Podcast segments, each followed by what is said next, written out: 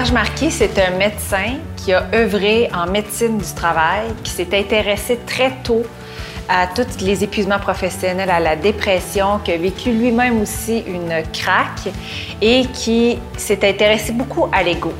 Donc pour moi, Serge, c'est la personne qui a défriché une route très importante pour amener les gens à réaliser qu'on est tous habités par un ego et comment qu'on peut le déjouer.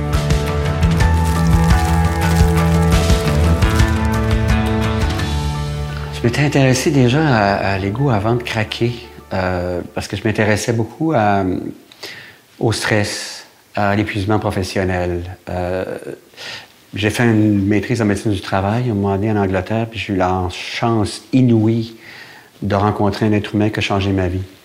Moi, je crois profondément qu'au cours de notre vie, on rencontre plusieurs êtres humains qui carrément changent nos vies. On ne le sait pas toujours au moment où on les rencontre. Parfois, on le sait après. Mais lui, je l'ai su au moment où je l'ai rencontré. Parce que c'était un des professeurs qu'on avait à, Londres. Et quand il entrait dans la classe, là, je déposais mon crayon. Je buvais ses paroles, puis je me disais, moi, c'est vraiment ce que je veux faire en revenant au Québec. Et lui parlait de santé mentale au travail. Au début des années 80, personne ne parlait de ça encore. Mm. Euh, stress, épuisement, on commençait à en parler, mais ça n'avait rien à voir avec ce que ça allait devenir. Parce qu'aujourd'hui, c'est le problème de santé euh, numéro un dans mm-hmm. l'espace de travail. J'avais commencé à m'intéresser à ça, mais il y a une chose que je faisais pas, c'est m'observer. J'ai envie de dire que ce que je faisais pas, c'est ce que Socrate nous a invités à tous et toutes à faire il y a 2500 ans, quand il a dit Connais-toi toi-même. Étrangement, j'avais entendu cette phrase-là, mais je ne l'avais pas encore complètement intégrée à ma vie. Et puis, j'ai été emporté par toutes sortes de choses qui éventuellement m'ont amené à craquer. Et craquer au point où je me suis retrouvé, je n'oublierai jamais ça, un vendredi matin. Euh, bon, je pense que je vais y aller dans les, euh, quelques détails parce que c'était euh, un choc, une surprise. Je me suis retrouvé à la salle de toilette, puis il y avait une hémorragie dans la cuve de toilette. Tu étais au travail à ce moment-là? Non, j'étais avant. C'était la, la, fin de semaine de Pâques, j'étais en congé. Puis là, j'ai fait, mais qu'est-ce que c'est ça? Et dans les semaines et les mois qui avaient précédé, je me sentais de moins en moins bien physiquement. Et j'aurais envie de dire aussi, psychiquement, je ressentais une immense fatigue, mais j'avais un inconfort au niveau euh, abdominal. Puis je disais, ah, ça va passer. Bon, évidemment, il y avait à côté de moi des fois qui paniquait complètement puis qui voyait les choses les plus horribles de, de l'existence, cancer de l'estomac, puis tu sais, Parce qu'à ce moment-là, tu travaillais dans le milieu de la santé. J'étais dans un département de santé communautaire, puis euh, déjà, je commençais à mettre en place des programmes de prévention des problèmes de santé au travail. Et déjà, j'essayais de comprendre ce qui faisait que des gens craquaient. Parce que mhm. le mot est, vraiment appliqué à, des gens dans l'espace de travail, là, mais craquaient au travail devenait complètement dysfonctionnel.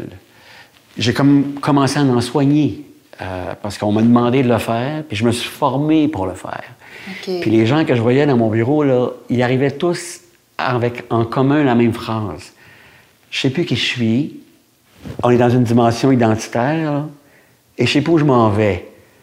On est dans une, dans une dimension de sens. Là. Je sais pas où je m'en vais, dans quel sens va ma vie? Et ça, c'est ce que ces gens-là avaient en commun.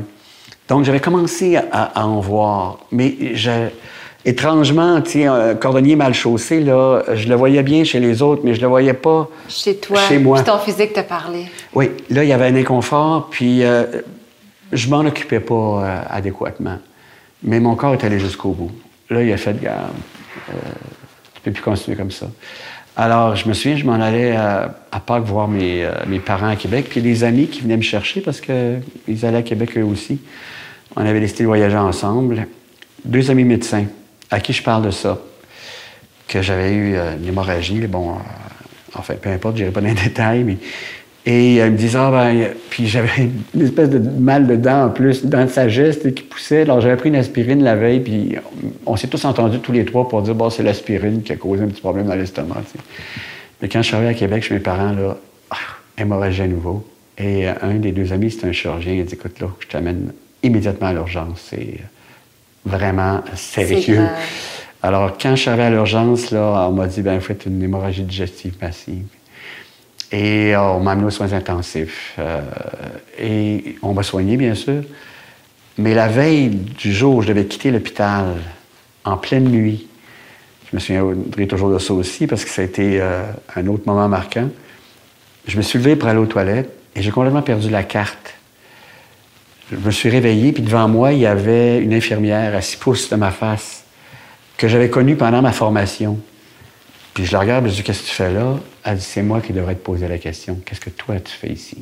Qu'est-ce qui s'est passé? Qu'est-ce qui s'est passé? Parce que là, j'avais perdu conscience. La veille du jour où je devais sortir, j'avais recommencé à saigner. Et ça, c'est une indication absolue d'intervention chirurgicale dans les livres de médecine. Et, toi, tu es médecin. Et moi, je suis médecin. Et là, comme il voulait à tout prix m'opérer, il y avait un, chirurgien d'un côté, le gastroentérologue, 4 heures du matin, qui essayait de me convaincre d'accepter d'être opéré. Puis moi, je disais non. Parce que euh, c'est pas ça que vous devriez ouvrir, c'est ça. Parce que je sais ce qui m'a conduit à ça. Maintenant, je le sais. J'ai dit, donnez-moi une chance. Si dans 24 heures, je saigne encore, je vais accepter d'être opéré. Là, il y en a un qui m'a dit, écoute, on ne veut pas vider la banque de sang pour toi, puis on voudrait te garder, parce qu'il me transfusait, il me donnait des transfusions sanguines. J'ai dit, puis il y, avait, trois médecins. Il y en a un autre qui s'est ajouté, un autre gastroentérologue, qui lui était celui qui prenait la décision. Lui, il m'a dit, écoute, je, te donne 24 heures. Mais si dans 24 heures, tu saignes encore, là, regarde, on t'opère, mais que tu le veuilles ou non. Alors, euh, j'ai dit, c'est un bon deal. Et puis là, j'ai commencé à revoir ce qui m'avait vraiment conduit là. Et c'est là que les premières, j'ai envie de dire, les premières, les premiers questionnements à propos de l'ego sont apparus. OK, puis là, on est... Ça, c'était dans les années 84. Et, et pourtant, je travaillais déjà sur le stress, je travaillais déjà sur euh, le burn-out, l'épuisement ouais, professionnel. Tu envoyais des gens qui te donnaient des Je commençais à avoir, des personnes en consultation, mais j'avais pas encore creusé la question de l'ego. Puis j'avais, c'est en commençant à regarder ce qui s'était passé à l'intérieur de moi que là, cette question-là est apparue. Et qu'elle elle est devenue beaucoup plus claire pour m'aider à accompagner des personnes qui craquaient.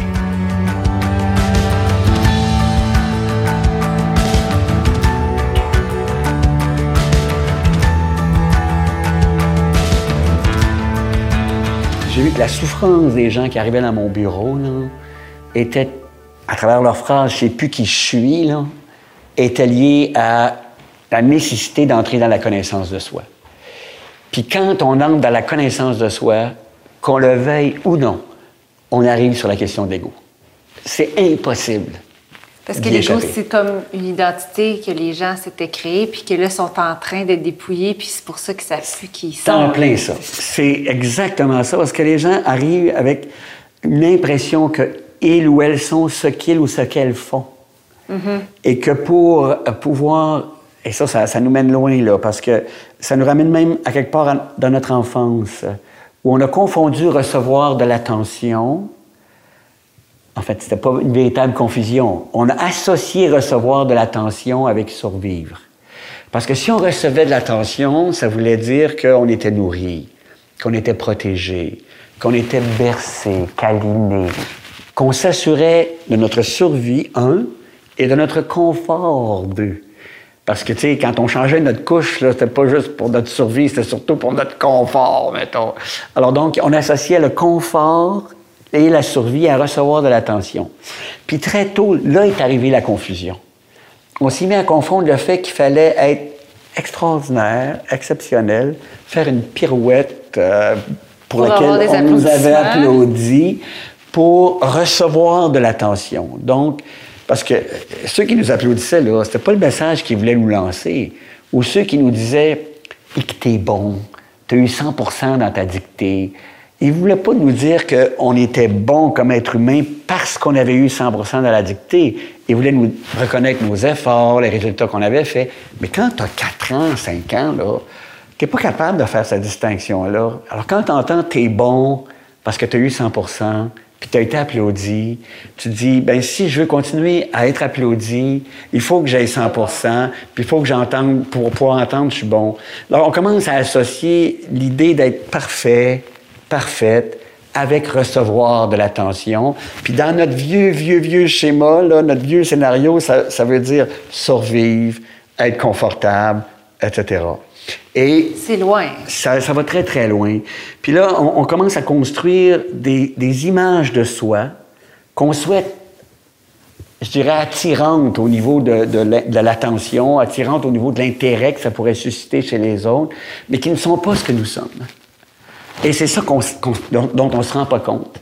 On se met à construire ce que j'ai appelé à un moment donné des, des pelures identitaires mm-hmm. par rapport à, à l'ego que j'ai comparé à un oignon qui est fait de plusieurs pelures identitaires. Puis une pelure majeure, c'est ce que nous faisons, le travail que nous faisons, auquel on s'identifie. Ça peut être est-ce que ça peut être aussi en lien avec un espèce de personnage qu'on s'est créé? Absolument.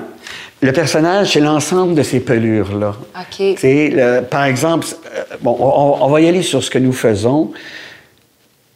Il y a des gens dans mon bureau, là, qui arrivent en disant, en plus de dire, je sais plus qui je suis, puis je sais plus où je m'en vais, là, ils me disent des phrases du genre Je suis devenu un déchet social. C'est ça, c'est une phrase, là, mais monumentale, qui illustre la, perception qu'ils ou qu'elles ont d'eux-mêmes, la représentation qu'ils ou qu'elles ont d'eux-mêmes. Je suis devenu un déchet social. Parce que ça ne fonctionne plus dans le travail. Parce qu'ils ont essayé d'être performants ou performantes et d'être à la hauteur des attentes qu'ils ont cru qu'on plaçait en eux ou en elles. Parfois, c'est réaliste. Parce que parfois, on leur dit, ben là, si tu n'arrives pas à, tel niveau, ben, il va falloir que tu trouves d'autres choses, tu sais. Mais il y a des moments où c'est aussi quelque chose que la personne a fabriqué elle-même. Il faut que je sois à cette hauteur-là pour qu'on me reconnaisse, pour recevoir l'attention euh, que mm-hmm. la personne ne nomme pas comme ça, pour recevoir cette attention, cet intérêt, être intéressant, être intéressante, avoir le sentiment d'être quelqu'un aux yeux de quelqu'un d'autre. Fait qu'ils perdent en fait, je dis il, mais c'est nous. On perd le, sens vraiment de la, de la vie. Tout à fait. Absolument, parce qu'à force de mettre notre attention, c'est très important ce mot-là, sur les images qu'on fabrique de soi, sur les représentations qu'on a de soi-même, ben, notre attention n'est plus disponible parce qu'elle ne peut pas être à deux places en même temps. C'est bien important, ça. Notre attention n'est plus disponible pour être dans le présent. Puis dans le présent, il y a deux endroits majeurs. Là. Il y a être en contact avec nos capacités qu'on peut développer, notre potentiel, nos ressources, qui n'ont rien à voir avec une image. Là. Moi, développer un talent, là, une ressource, une capacité, c'est pas fabriquer une image, c'est développer quelque chose qui est à l'intérieur de nous, qu'on doit découvrir. Mais pour ça, il faut enlever les pleurs. Il faut enlever les pleurs. Il faut ramener son attention sur la fameuse phrase de Marie de Hennezel, grande psychologue française que je cite partout dans ma vie depuis plusieurs années, qui avait dit, il faut découvrir en nous ce qui ne vieillit jamais. Et ça, ce qui ne vieillit jamais, là, au cœur de ce qui ne vieillit jamais, c'est la capacité d'être présent ou présente. Ça, c'est la première chose qui vieillit Donc, jamais. Vivre en conscience. En pleine, en pleine conscience, en pleine attention, en présence attentive. C'est toutes des expressions que je n'ai pas inventées, là, mais que je reprends. Là. Et c'est très difficile parce que c'est le travail de quasiment chaque instant de découvrir où est notre attention. Est-ce qu'elle est sur une des pelures identitaires? même mon propre père, un jour, a dit Je suis devenu un déchet social. Parce qu'il avait 56 ans et il avait été convoqué avec tous les hommes de 50 ans et plus de l'endroit où il travaillait, un mercredi après-midi, dans un petit local. Et on leur avait dit Vous partez dans deux jours. Puis lui, ça faisait sûrement plusieurs, plusieurs années qu'il travaillait à cet endroit-là. Il y avait cinq enfants qui étaient, bon, il y avait 56 ans, on était déjà devenus des jeunes, certains jeunes adultes, mais il y en avait encore des, plus jeunes qui étaient encore à la maison. Et puis, euh, toute son identité était construite autour du travail. Tu sais, il y avait eu des promotions, il avait grimpé, etc. Alors, quand il s'est fait dire, vous partez dans deux jours, comme il était devenu dans sa tête, je suis mon travail, et qu'il n'avait plus ce travail, bien, dans sa tête, c'était un, je ne suis plus, je n'existe plus, puisque je suis mon travail et qu'il n'est plus là, je n'existe plus. Et là, il a fabriqué une nouvelle pelure identitaire par rapport à une société qui s'attend à la performance, à, la réussite à tout prix, etc. À la perfection. À la perfection. et là, comme il ne correspondait plus à ça dans le travail, il a fabriqué une nouvelle pelure identitaire qui a été Je suis un déchet social. Et, ça, je le vois, je l'ai vu et entendu à plusieurs reprises dans, mon bureau. Et, c'est ça qui est l'ego. L'ego, c'est le résultat de ce que le cerveau fabrique comme image de soi, comme... Comme croyance aussi. Ça devient des croyances, comme pelure, pelure identitaire. J'appelle ça, maintenant, je, j'ai écrit un, bouquin récemment, j'ai appelé ça des jeux. Oui, les et connais-toi toi-même, c'est un titre. Les jeux qu'on fabrique. Puis le cerveau, c'est pas grave. Le cerveau, il va en fabriquer toute la vie des jeux. il fait naturellement, il y a un grand philosophe qui s'appelle Krishnamurti qui disait le cerveau a une tendance naturelle à fabriquer des identités. Donc, c'est pas grave. C'est un processus. Ce qu'il faut faire, c'est devenir capable d'observer ce processus-là et de détacher l'attention des fausses identités qu'on fabrique, des jeux, et ramener l'attention dans le présent sur les capacités réelles, authentiques qu'on a, qu'on peut développer, notre créativité, notre capacité d'aimer, notre capacité de transmettre, notre capacité d'apprendre.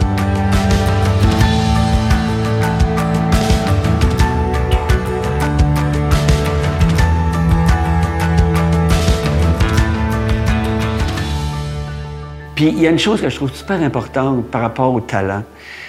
C'est très important de les découvrir.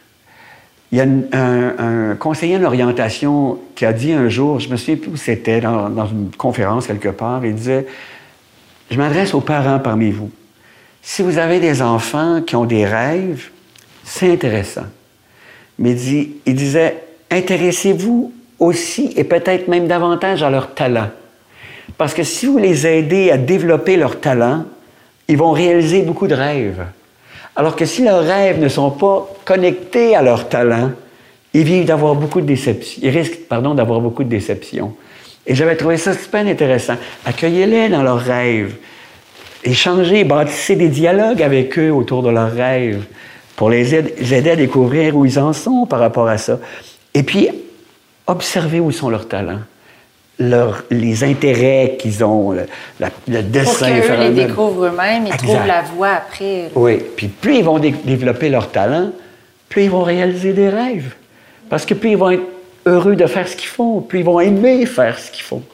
À travers justement l'espèce de, fluidité qui va s'installer. Plutôt que d'être coincé dans l'envie de bâtir des images pour devenir intéressant, pour avoir l'impression d'être quelqu'un, et parce que c'est une image, c'est très fragile. La fausse identité. La fausse identité. C'est super vulnérable, une image. Ça peut, dans un claquement de doigts, être euh, détruit, littéralement. Un jugement suffit. Le jugement d'une autre personne, le regard méprisant d'une autre personne peut suffire pour qu'une image se sente attaquée, littéralement. Oui. Alors que ce qui en nous ne vieillit jamais, ça, ça peut jamais être attaqué. Et ça, on peut le découvrir. Tu sais, ma capacité d'aimer, là, personne ne peut me l'enlever. Personne ne peut voler ça. J'ai vu des gens qui avaient craqué, là, qui avaient craqué dans leur travail.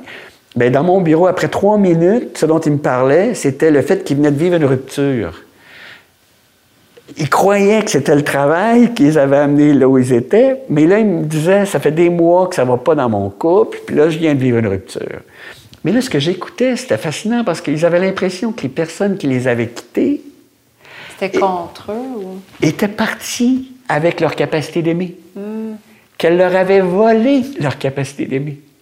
Et là, c'était fascinant parce qu'en échangeant ensemble dans un dialogue, elles finissaient par dire, ben non, Personne ne m'a volé ma capacité d'aimer. Je peux encore aimer. Ça peut prendre tellement de formes, tu. Je peux aimer euh, dans, du bénévolat. Je peux aimer un autre être humain que je vais rencontrer quelque part éventuellement. Je peux, aimer mes amis, je peux aimer les membres de ma famille. Ma capacité est là, intacte. Mais quand ils, arrivaient dans le bureau, ils avaient l'impression de ne plus l'avoir, qu'elle s'était dissoute désagrégé. Fait qu'en fait, de nourrir la présence, la capacité d'aimer, c'est une façon de déjouer les pièges de l'ego. De ramener son attention sur la présence, c'est la façon de déjouer les pièges de l'ego. Ah, tout à fait. En ramenant l'attention dans la présence, là, on reconnecte sur. Puis, tu sais, moi, je m'aide parfois en me posant des questions du genre Serge. Parce que c'est un travail de toute une vie, hein, c'est jamais fini. Ah, non, non, c'est ça. Euh, L'ego et, les, et les pelures identitaires, là, on en fabrique d'autres. Puis il va être là toute notre vie. là. Oui, puis on en fabrique parce qu'on vieillit, on fabrique des nouvelles pelures. Il y a une ride qui apparaît, une ride, puis tout à coup, hop, il y a un je ride qui apparaît, là, tu sais. Oh, je suis en train de vieillir. Puis là, il y a une image de soi qu'on fabrique, qu'on sera plus intéressant ou plus intéressante pour une autre personne parce qu'on a tout à coup euh, des rides ou je sais pas quoi. Alors donc, on en fabrique toute notre vie des, des pelures identitaires. C'est pour ça que c'est- un travail de vigilance pour observer où est la tension, puis délicatement, dans la bienveillance, là, vis-à-vis de soi-même, ramener l'attention dans le présent. Là où sont nos capacités qui ne vieillissent jamais. La capacité d'aimer, comment, comment peut-on aimer si on n'est pas dans le présent? tu sais? Comment peut-on aimer si on n'est pas complètement attentif, si on n'est pas là? Tu sais, des fois, on se dit, oh, oh, où es-tu? Où suis-je? Où suis-je? Parfois, moi-même, je, je le fais. J'écoute des gens autour de moi que j'aime, ma mère, 92 ans, tu sais, puis à coup, elle me raconte son quotidien. Et là, parfois, je me dis, mais où suis-je? Là, je suis avec elle. tu reviens ici. Ça, c'est des mots qui m'aident. Il y a des petits mots qui m'aident, des petites phrases très simples. Serge, reviens ici. Reviens ici. Là, reviens ici, c'est. Ton attention était accaparée par ton besoin encore d'être intéressant, de- De d'aller briller. chercher de l'attention, de briller, de plaire. Hey, reviens ici. Et ça, c'est intéressant parce que quelqu'un m'a dit, Jules Bureau, un psychologue qui- qui est décédé, que, que j'ai trouvé tellement admirable, il avait écrit il a écrit un livre qui s'appelle Le goût de vivre. Puis euh, Jules Bureau disait, tu sais, pour être intéressant dans la vie, là, il y a un moyen extraordinaire. Intéresse-toi. Intéresse-toi. Et tu vas devenir intéressant. Donc, de s'intéresser à l'autre. D'être présent. de- C'est ça. Ça revient à ça. Être Encore présent, une fois. la capacité d'aimer. Absolument. Puis parfois, tu sais, je me- je- quand ça part, mon, mon, mon, mon cerveau, mon hamster, quand il s'en va dans toutes les... Ben, D'ailleurs, euh, il y a un livre que tu as Ouais. écrit qui est Pensouillard, la, le hamster. Oui, penseur l'hamster, petit traité de décroissance personnelle. Je- ça veut juste dire, ramenons l'attention ici sur ce qui ne vieillit jamais. Et ça, c'est se libérer des peurs associées aux, aux- aux pelures identitaires, les peurs qu'elles ont de disparaître. La peur que je, n'existerai plus parce que je ne suis plus à la hauteur de l'image que j'ai fabriquée. Fait que des fois, je fais juste me dire, Serge, est-ce que ta capacité d'être présent est menacée présentement? Par le jugement que tu tournes dans ta tête et que tu as entendu, une phrase qui, a été dite, puis qui t'a enregistré, puis que tu continues à tourner. Est-ce que ta capacité d'être présent est menacée? Est-ce que ta capacité d'aimer est menacée? Est-ce que ta capacité de transmettre est menacée? Est-ce que ta capacité de t'émerveiller est menacée? Est-ce que ta capacité de savourer est menacée? Est-ce que ta capacité d'apprendre est menacée? Et je me pose ces questions-là, puis là, ça fait... Reviens non. ici, c'est ça. C'est une façon de revenir ici en se posant les questions. Exact. Et, et- et ça, là, ça, ça fait en sorte que la peur qui est associée au jeu, aux multiples jeux qu'on a construits et qui veulent surtout pas disparaître, et qui fait qu'on la ressent physiquement, cette peur-là, là, parce que ça, le cerveau, lui, là, il fait plus la distinction entre la menace réelle à la survie puis la menace qu'il perçoit à un jeu. Il déclenche physiquement la même angoisse, la même anxiété, la même peur, ce qui finit par amener quelqu'un aux soins intensifs. Parce qu'à force de vouloir protéger une image pendant des années, des mois, etc., de toujours être à la hauteur, ben le, le corps il était toujours en mode survie, comme s'il était devant un prédateur. tu sais. Alors bon, ben, le- l'estomac il est toujours au ralenti dans ce temps-là parce que le sang, il, est ailleurs, il est dans les muscles, il est, est dans le cœur qui bat vite, il n'est plus dans l'estomac parce que euh, quand on est devant un prédateur, le sang, il n'est On pas dans le tube digestif. tu sais. On n'est pas en train de se demander comment est-ce qu'on va le faire cuire. là. Dans le prédateur, c'est comment est-ce que je sors de là. Fait que comme l'estomac n'est pas nourri, souvent dans la journée par le sang, bien là, l'acide chlorhydrique s'accumule, puis ça fait un trou. Et puis ça finit par atteindre l'artère, puis pff, ça pisse comme un geyser. Puis c'est ça qui m'est arrivé. euh, je l'ai vu, je l'ai compris après. Puis après, ça t'a amené à un bel apprentissage que tu nous as partagé aujourd'hui. c'est ça. en tout cas, si ça peut être utile à d'autres, tant mieux. Parce qu'on a cette capacité de, se connaître, puis de découvrir qu'il y a en nous quelque chose qui vieillit jamais. Et que ça, si on est connecté là-dessus, ben, on va profiter au maximum de, notre vie. Bien, merci beaucoup, Serge. Très intéressant. Merci, Marie. Ça m'a fait un immense plaisir.